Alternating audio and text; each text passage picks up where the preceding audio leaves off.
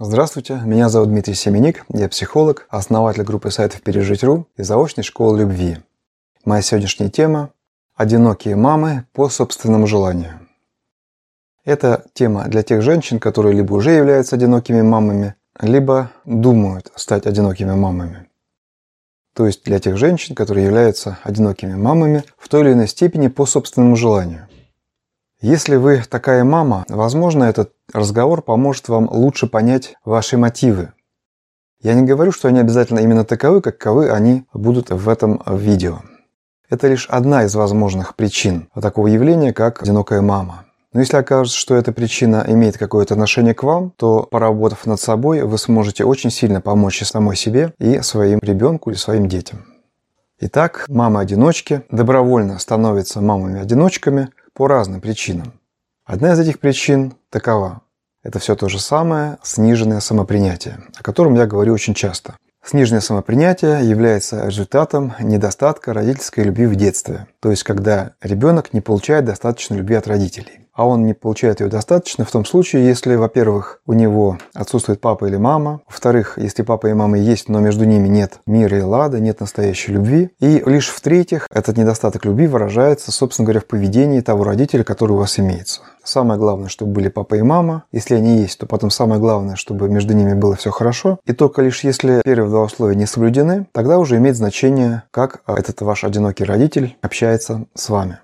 Один из аспектов этой детской травмы заключается в том, что родители не давали нам безусловной любви. То есть они обуславливали свое хорошее отношение к нам.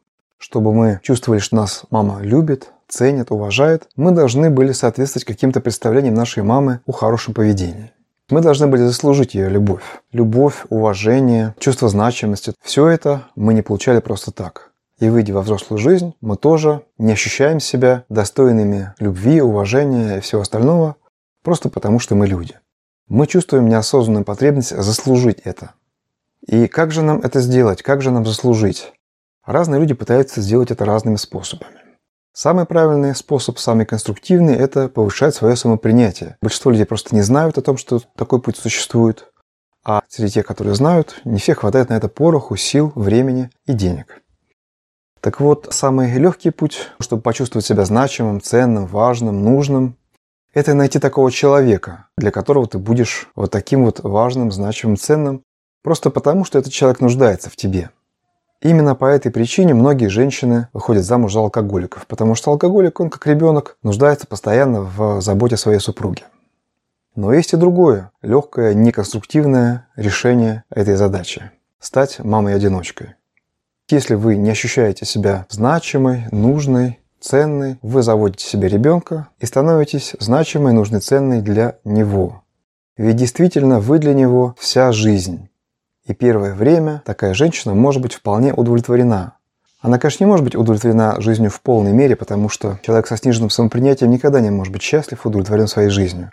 Но какой-то частью своего существа такая женщина получает, наконец, то, чего она так долго искала и не могла найти, вот это чувство нужности, значимости. Но, к сожалению, даже относительное благополучие длится недолго. Когда ребенок начинает взрослеть, в 3 года, может быть, в 4, в 5, начинаются проблемы. Начинается конфликт с ребенком. Почему он начинается?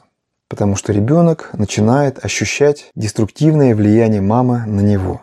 Ведь мама со сниженным самопринятием – это мама тревожная, мама с психологическими проблемами, мама несчастная, мама с перепадами настроения, Мама недовольная собой и всеми окружающими.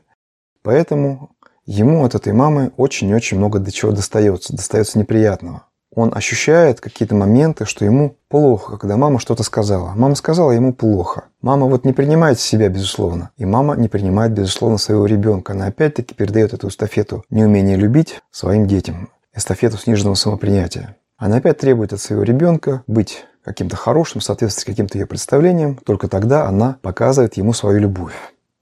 Также такие мамы зачастую делают самые грубые ошибки, такие как оценка не поступка, а человека, когда они не говорят, что вот ты сделала плохо, а клеймят самого человека. Не ты обманула, а ты лгунья. Не ты плохо выучил урок, а ты будешь неудачником. Не ты плохо поступил в отношении кого-то, а у тебя никогда не будет друзей. И эти клеймы, конечно, очень сильно действуют на ребенка. Ребенок это ощущает, что мама его уничтожает своим поведением. и старается в меру своих слабых сил как-то этому сопротивляться, отдаляться от мамы, спорить с ней, поначалу пытаться ее переубедить, а потом замыкаться в своей непонятости. И начинается борьба. Как и сказал, где-то с трех-пяти лет она может начинаться постепенно, понемногу, а в подростковом возрасте она уже разворачивается в полную силу. И здесь кто победит. Если мама все-таки победит, сломает ребенка, добьется от него, чтобы он оставался в ее власти и продолжал казаться ей вот таким вот нуждающимся в ней. То есть продолжал оставаться игрушкой ее. В этом случае вырастает мамина дочка или маменькин сынок. Человек с глубочайшими психологическими проблемами, человек, не способный строить личные отношения, человек с очень плохими перспективами в жизни, в своей взрослой жизни. Либо же, если ребенок побеждает, тогда он как-то удаляется от мамы, они расстаются, между ними отношения с той или иной степенью конфликтности. В общем, мама в итоге во втором сюжете теряет вот это свое оправдание своей значимости.